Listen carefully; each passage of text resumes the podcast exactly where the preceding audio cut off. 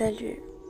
Désolée de t'appeler toutes les nuits, mais c'est le seul moment où j'arrive à réfléchir et à penser.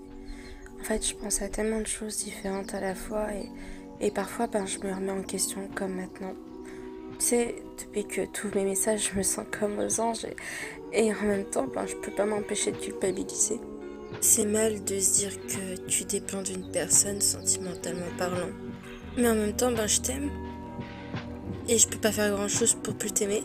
Il y a une chose qui a changé depuis que tu ouvres mes messages. Mes pensées sont différentes. J'imagine toujours que nous sommes dans la même salle avec ces personnes autour de nous, sauf que maintenant, bah, tu me regardes, tu me regardes et je me dis que maintenant tu me comprends. Tu comprends toutes mes pensées et tout ce que j'ai vécu depuis presque un an. Et je culpabilise, je culpabilise grave de me dire que c'est très très très très mal. Tout ce que j'ai construit pour t'oublier commence à s'effondrer petit à petit.